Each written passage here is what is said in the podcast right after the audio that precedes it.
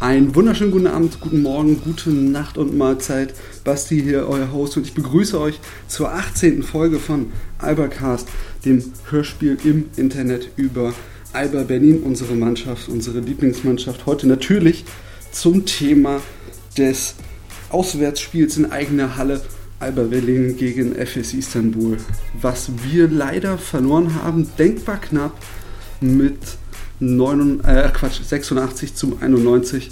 Dementsprechend war auch das Spiel, es war kein eindeutiges Spiel. Manchmal Endergebnisse können ja auch einen verwirren. In diesem Fall war es nicht so. Es war spannend, es war schön, es war tolle Stimmung und darum soll es heute gehen. Los geht's. Enjoy.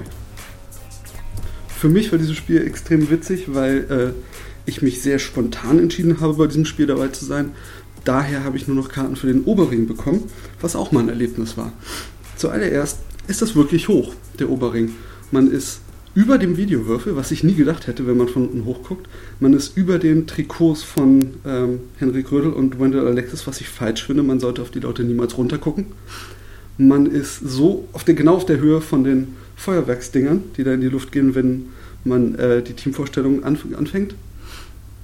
Und äh, dadurch kommt der Lärm auch anders rüber. Der Lärm kommt da hoch, es ist relativ äh, laut dort oben.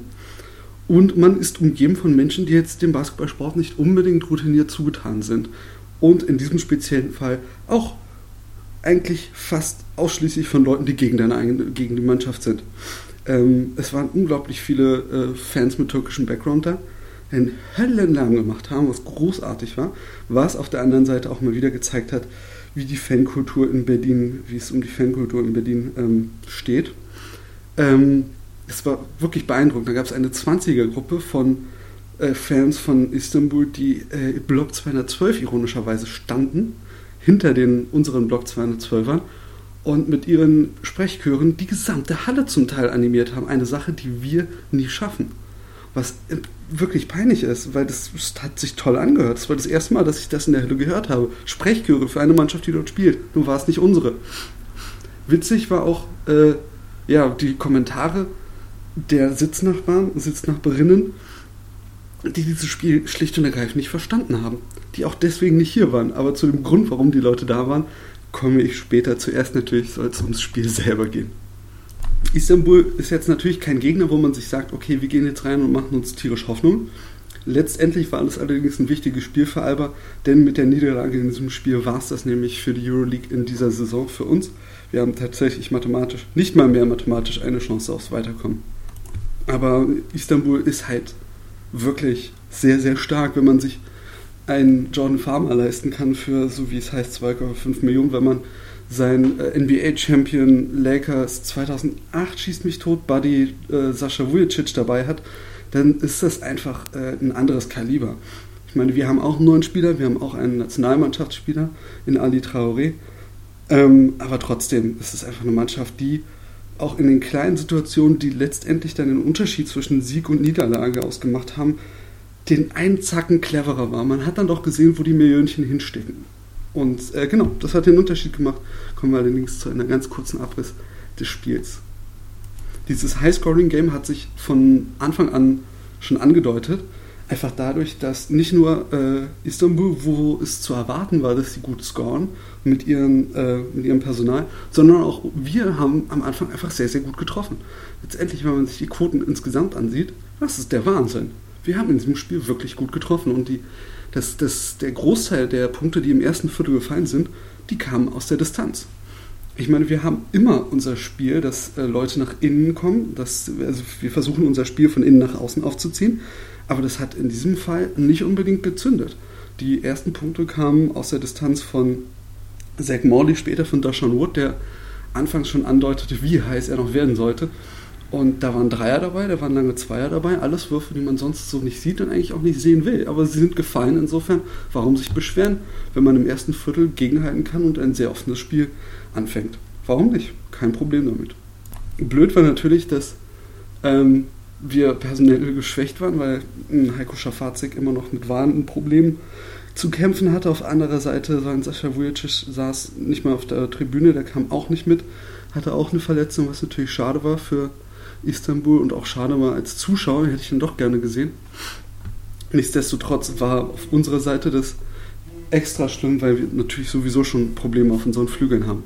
Obwohl, eigentlich haben wir ja keine Probleme, wir haben, äh, wir haben Jekyll Foster. Ähm, eingangs letzte Folge schon erwähnt, ich werde über Jekyll Foster kein Wort mehr ver, ver, ähm, verlieren, weil sonst verlieren wir alle Geduld, ich Lebenszeit und wahrscheinlich auch ein paar Nerven. Und mir platzen auch immer so ein paar Adern, deswegen werde ich kein Wort mehr darüber verlieren. Nur so viel im ersten Viertel hatten wir zwar äh, relativ ausgeglichenes Punkte, Punktestand, allerdings auch acht Turnover.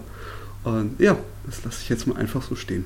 Zweites Viertel war äh, im Großen und Ganzen das Viertel, wo Jordan Farmer dann bewiesen hat, äh, wo für 2,5 Millionen äh, bezahlt werden von Seiten Istanbuls.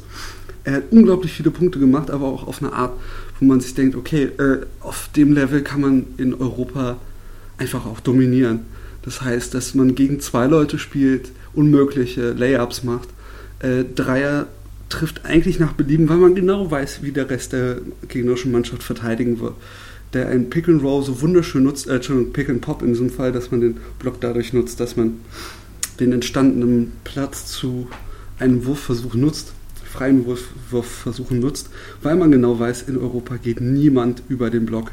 Niemand. Und genau das sollte uns auch besonders im letzten Viertel zum Verhängnis werden. Sven Schulze kam nochmal ins Spiel, was speziell dadurch verwundert, dass wir eigentlich unter dem Korb sehr, sehr gut eingestellt sind, aber Sascha Bradovic vertraut Schulze, besonders defensiv. Und äh, ja, Schulze, klassischer 3D-Guy, der mal einen Dreier reinwirft und äh, aggressiv eine Verteidigung ackert, allerdings in diesem Spiel, Spiel ähm, einige Probleme im Rebound hatte. Auffällig äh, im zweiten Viertel war, dass äh, die Auszeiten ziemlich selten genutzt wurden auf beiden Seiten. Es schien, als ob beide Coaches, was auch nicht allzu verwunderlich war, relativ ähm, zufrieden waren mit der Leistung ihrer Mannschaften, obwohl ich bei manchen Sachen schon extremst am Wundern war.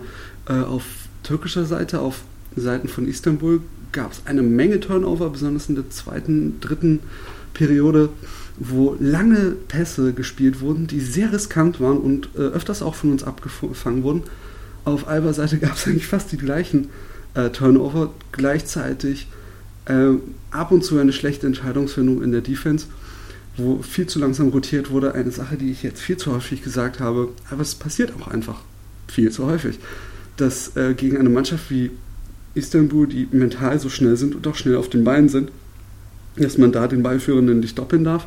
Das hat sich ja jetzt schon äh, herausgestellt und das machen wir auch kaum mehr.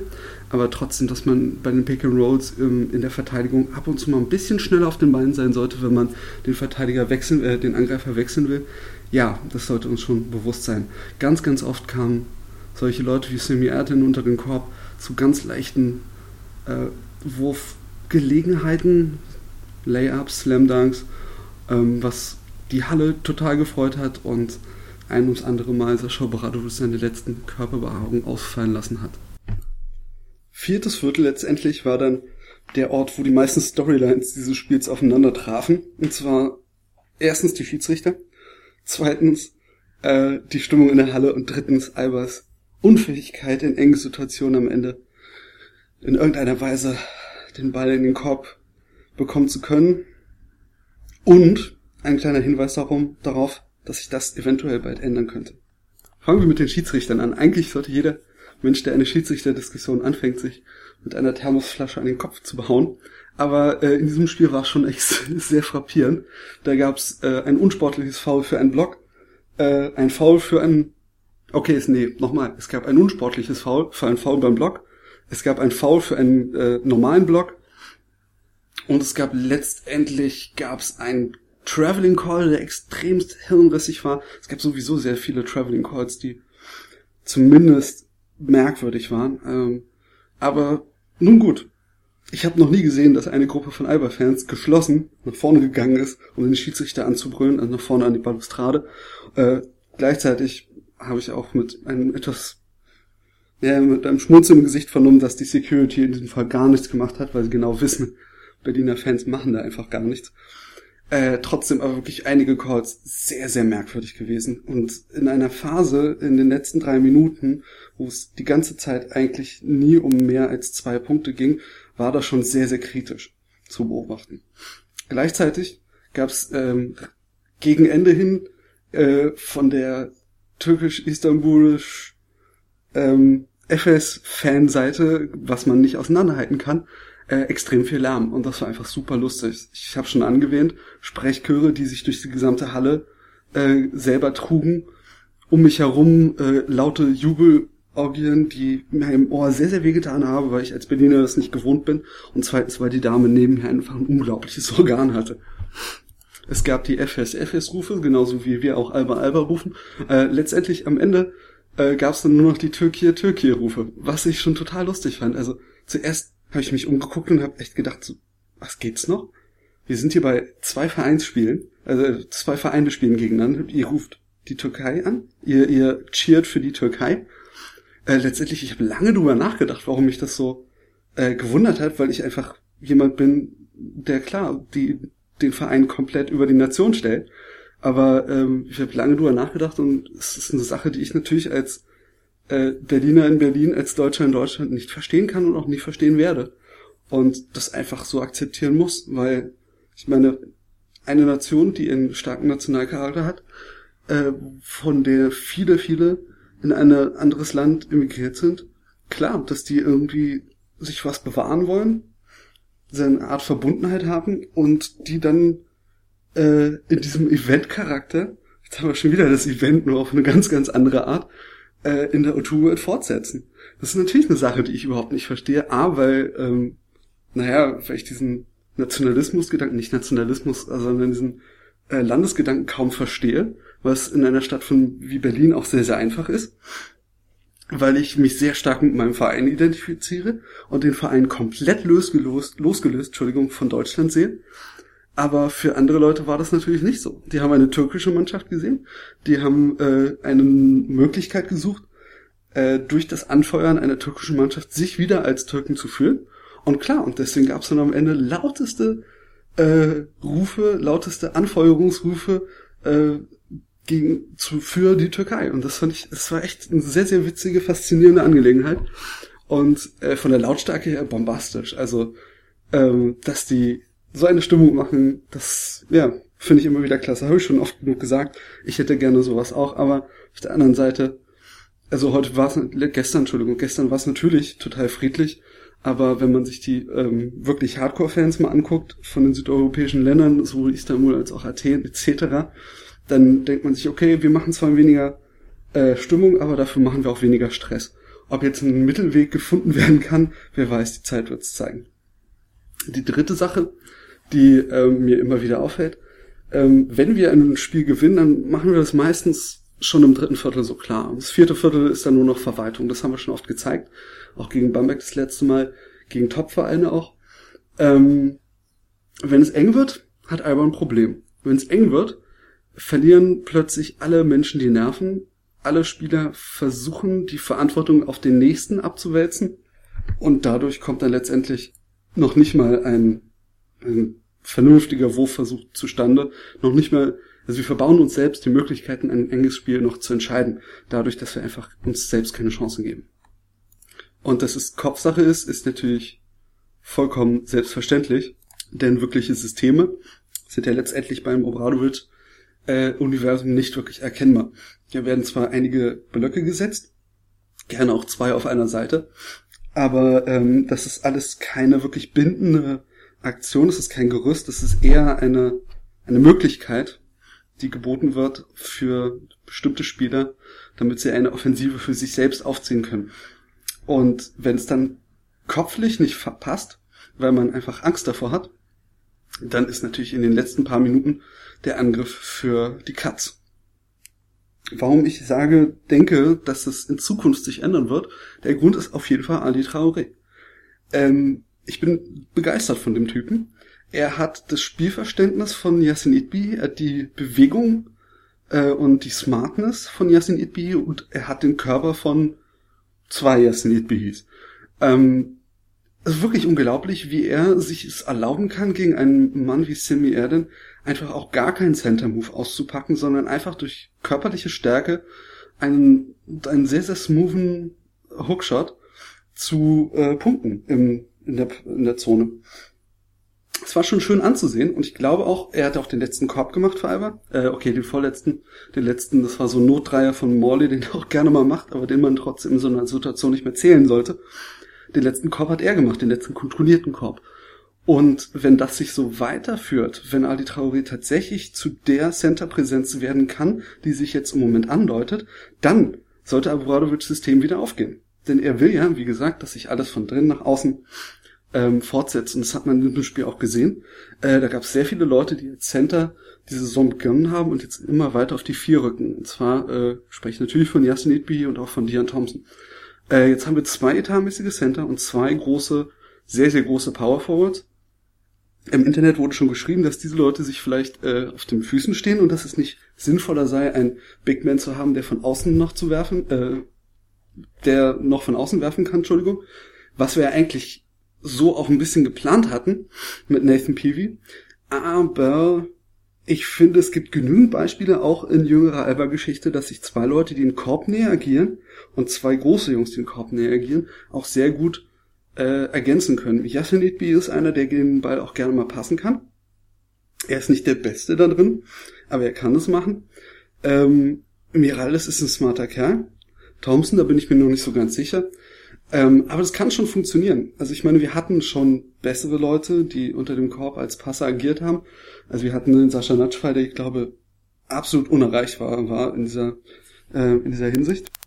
Aber warum nicht? Es kann funktionieren. Wir müssen es abwarten, aber äh, ich bin da zuversichtlich. Besonders im Hinbetracht, äh, im Anbetracht dessen, dass sowohl Dion Thompson als auch Yasin Itbi einen relativ soliden Mitteldistanzwurf haben. Also von der von kurz hinter der Zone könnte ich schon abdrücken und auch äh, ab und zu mal den Ball reinwerfen. Insofern sollte das auch eigentlich möglich sein. Erstens das und zweitens ist Traoré einfach ein Spieler, dem man in engen Situationen gerne mal den Ball geben kann. Denn nerven musste der Typ eigentlich nicht mehr. Er hat genügend äh, internationale Erfahrung, sowohl äh, im internationalen Vereinsbasketball als auch in der Nationalmannschaft von Frankreich, in der er auch sehr viele Minuten Spielzeit bekommen hat. Denn äh, unterm Korb in Frankreich ist da eigentlich nur noch einer und der Rest ist unter ferner Liefen. Immerhin ist er, geht er natürlich schlechter als Jacques Noir, aber viele Leute sagen, dass er besser wäre als ähm, der Kollege, der sonst unter dem Korben hängt. Mir fällt gleich sein Name auch wieder ein. Ja, Ronny Thüringer war's, der im Moment nur noch auf der Bank sitzt, im Moment gleich bei den Clippers. Und ja, ich habe es nachgucken müssen. Ähm, wie gesagt, äh, auf den halte ich sehr große Dinge. Ich bin überrascht, dass Mita Demirel ihn letztes Mal, als ich davon gehört habe, dass er kommt, bei dem Fan-Talk so äh, Verhalten angesprochen hat. Äh, ja, wahrscheinlich äh, wegen seiner Verletzungshistorie und weil nicht ganz klar war, inwiefern er fit sein würde. Aber anscheinend hat unser Athletiktrainer da einen sehr, sehr guten Job gemacht. Denn er wirkt fit, er wirkt in der Lage, gute Big Men aus überpowern zu können, einfach durch Kraft und durch Skills unter dem Korb ähm, dort zum Abschluss zu kommen, zum erfolgreichen Abschluss zu kommen. Und deswegen denke ich auch, wenn man ihnen den Ball gibt in den letzten Minuten, in, den, in der letzten Minute in der Crunch-Time, dann könnte daraus Gutes passieren. Er hat A, die Möglichkeit selbst zu scoren, er hat B, die Möglichkeit äh, nach außen und damit mich nicht nur ganz nach außen, sondern in die Mitteldistanz und an die Dreierlinie zu passen, wo wir, was wir heute ja gesehen, auch ganz passable Schützen haben womit wir äh, zu der dritten Storyline kommen. Äh, Alba, schöne Kategorie, Alba Berlin verarscht seinen eigenen Scouting Report und wirft einfach mal bombastische 50%, mehr als 50% von der Dreierlinie. 11 von 21. Ich weiß nicht, wann wir das letzte Mal zweistellige Anzahl hatten äh, von verwandelten Dreierwürfen. Ich muss gestehen, ich habe jetzt auch nicht die Zeit, um das noch nachzugucken. Aber das war unglaublich. Alleine sechs davon von Dashan Wood, sechs von zehn. Zach Morley hat zwei von zwei gehabt. Nihat Jedovic drei von fünf. Wird auch immer mehr zum Shooter. Sehr gut gefallen. Ja, das ist auf jeden Fall eine Storyline, auf die es sich Wert legt, äh, auf, auf die man ähm, auch gucken kann in Zukunft. Weil es ist ja nicht so, dass wir uns nicht rauswerf, äh, rausspielen. Es ist ja nicht so, als ob ständig jemand von uns frei an der Dreierlinie äh, stehen würde. Und es ist jetzt nicht so, als wenn jeder dieser Spieler Jack Foster hießen würde. Ähm, diese Mannschaft hat den Skill, Dreier zu werfen. Dashon Wood hat es in der Vergangenheit gerne mal gezeigt. Derek Byers auch. Auch wenn er dieses Mal nur einen geworfen hat, der wurde als Zweier ge gewertet. Ich habe es anders gesehen. Ähm, Naja, aber die, das Skillset ist auf jeden Fall da.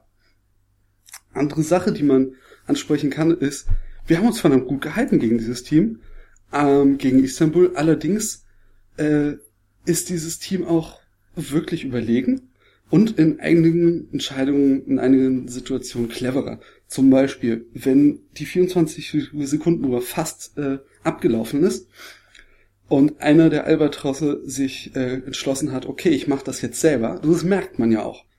Wenn irgendwie Deshaun Wood vier Sekunden vor Schluss entscheidet, ich mache das Ding jetzt selber, dann merkt man das.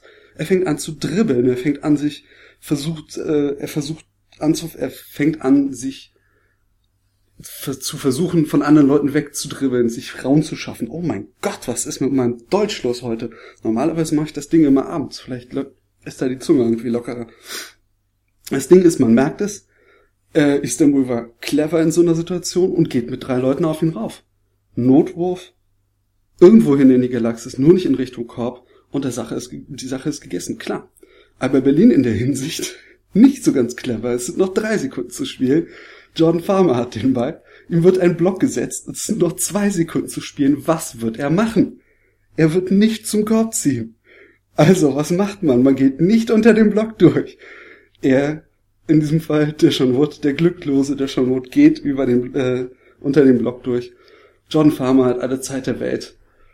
Netzt den Dreier ein. Ganz routiniert, wie ein NBA-Champ es machen sollte. Und Alba hat das Spiel in der Situation, in der Sekunde verloren. Das sind so die kleinen feinen Unterschiede zwischen einem äh, borderline-europäischen Team wie Alba Berlin und einem Team wie FS Istanbul, was definitiv europäisch äh, gut mitspielen kann. Ich glaube, die stehen sogar jetzt auf dem zweiten Rang und sind durch, während wir auch durch sind, allerdings unten durch. Wir haben damit unsere europäische Reise diese Saison beendet. Was allerdings nichts Schlimmes sein muss, denn wenn man äh, bedenkt, dass wir gegen solche Mannschaften wie Frankfurt gerne mal verlieren und gegen Istanbul gerne mal ein richtig gutes Spiel abliefern, naja, vielleicht kann man auch erwarten, dass jetzt, wo dieser Drops gelutscht ist, die äh, Konzentration wieder ein bisschen mehr in Richtung nationaler Wettbewerb äh, sich wendet, was auch so langsam an der Zeit ist, denn so lange hin ist das nicht mehr. Wir stehen kurz vor dem Top 4, worauf ich mich auch schon tierisch freue und danach auch schon mit einem Bein in den Playoffs, wo wir uns darum kümmern müssen, dass wir eventuell bis zum Finale Heimrecht haben, aber daran glaube ich selbstverständlich irgendwie auch nicht mehr. Abschließend möchte ich noch ein paar extra Sternchen vergeben äh, ein, eigentlich fast jeden Spieler von Alba Berlin. Es war ein richtig gutes Spiel. Absolute ähm, Top-Leistung eigentlich. Ähm, wenn man sich die Quoten, wie gesagt, anguckt. Ähm, Zweierquote war jetzt nicht unbedingt großartig, also auch über 50 Prozent, aber ab 60 Prozent fängt es natürlich an, golden zu werden. Ähm, Yasin Idbi hat ein tolles Spiel gemacht, 4 von 5 aus dem Feld, 11 Punkte, völlig solide, 4 Rebounds. Ähm, das allerdings das große Problem Alba Berlins gewesen. Turnover viel zu viele, 16, 15 an der Zahl zu 16 Assists. Ähm, aber Rebounds waren wir leider viel zu schwach drin, aber ansonsten eigentlich eine geschlossene, gute Mannschaft. Natürlich mit Ausnahme von Jack Foster, den ich immer noch komplett nicht leiden kann. Als Spieler wahrscheinlich ist er ein total Top-Mensch, aber äh, das ist mir jetzt gerade relativ wurscht. Ähm, äh, witzigerweise auch so eine kleine Randnotiz. Istanbul, eine Mannschaft, die mit einem negativen Turnover-Assist-Verhältnis äh, spielen und gewinnen kann, was natürlich auch ähm, daran liegt, dass der Mann, der eigentlich die Assists verteilen sollte, der Topscorer ist. Da kann man das schon mal verschmerzen, dass man weniger Assists macht. Ähm, gleichzeitig auch eine Sache, die einen guten Spieler auszeichnet. Das hatten wir letztens schon bei Nenad Kristic. Gute Spieler haben eine zweistellige Anzahl an Freiwürfen, die man versucht und auch reinmacht. John Farmer, F von F, der absolute Wahnsinn, Hardcore. Dion Thompson, kein Sternchen von mir, sondern eher irgendwie eine aufweckende Backpfeife oder ähnliches. Der Typ ist extremst abgeschwacht. Im Internet wurde er schon Ansu Thompson genannt. In äh, Anlehnung an Ansu Cisse, der genau das gleiche gemacht hat wie der Kollege Thompson. Unglaublich gut in die Saison starten. Alle Leute komplett beeindrucken, alle Leute zu seinen Fans machen und danach in der, im letzten Drittel der Saison komplett abstürzen und gar keinen Bock mehr zu haben und eigentlich nur noch an seinen Urlaub in den USA zu denken. Ich hoffe, dass das nicht so passiert. Ich hoffe, dass er seine Chance nutzt. seine neuen Chancen. Im Moment ist er noch ein wenig äh, verloren zu einem neuen Posten als äh, zweite Option unter dem Korb. Jetzt, wo Ali Traoré da ist, der ihn äh, im 1 gegen 1 natürlich total fressen würde. Hoffentlich äh, kommt das noch. Freiwürfe hat er schön gezogen und das waren auch seine einzigen Punkte, aber trotzdem zwei Rebounds. Äh, nee, indiskutabel. Geht nicht. Ich hoffe auch, dass das, äh, das nur eine Momentaufnahme ist, die letzten paar Wochen. Ja, ansonsten äh, kein Sternchen an die Zuschauer heute, äh, gestern. Waren viel zu leise. Äh, ab und zu angestachelt von den türkischen Fans, von den Fans mit türkischem Background, musste man allerdings sagen, von den Fans von Istanbul. Weil viele Türken aus erster Generation waren da wahrscheinlich nicht mehr. Ähm, ja, aber ansonsten Top-Spiel. Es hat richtig Spaß gemacht, ähm, Alba auf gutem europäischen Niveau spielen zu sehen, mithalten zu sehen. Ähm, wird leider Gottes jetzt nicht mehr so oft der Fall sein. Schade drum. Ich hoffe, dass äh, nächste Saison ähm, wir wieder Euroleague spielen wollen dürfen.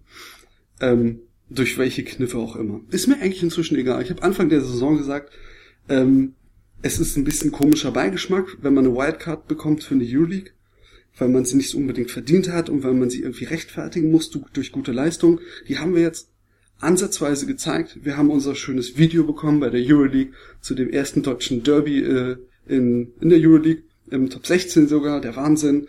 Äh, wir haben so ein bisschen Fleißbienchen bekommen, trotzdem wirklich Durchbruch haben wir nicht geschafft.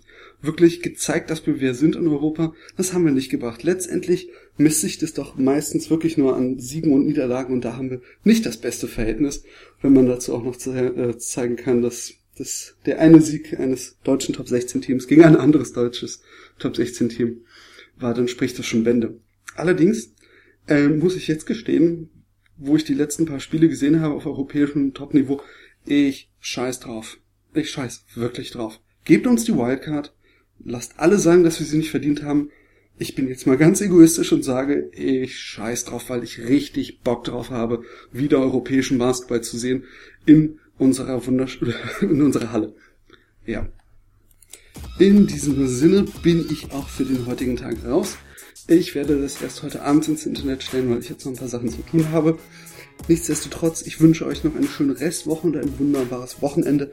Wir hören uns wieder höchstwahrscheinlich am 12., wo es gegen die gegen Lubu geht, gegen unsere Freunde aus Ludwigsburg. Ein Wiedersehen. Und ähm, es sei denn, das Spiel gegen die Atlant Dragons wird spontan nochmal übertragen. Dann gucke ich mir das auf jeden Fall an und werde es auf jeden Fall auch kommentieren. Mitfahren kann ich leider nicht, weil ich arbeiten muss, denn irgendwie muss ich mir die Alberkarten auch verdienen.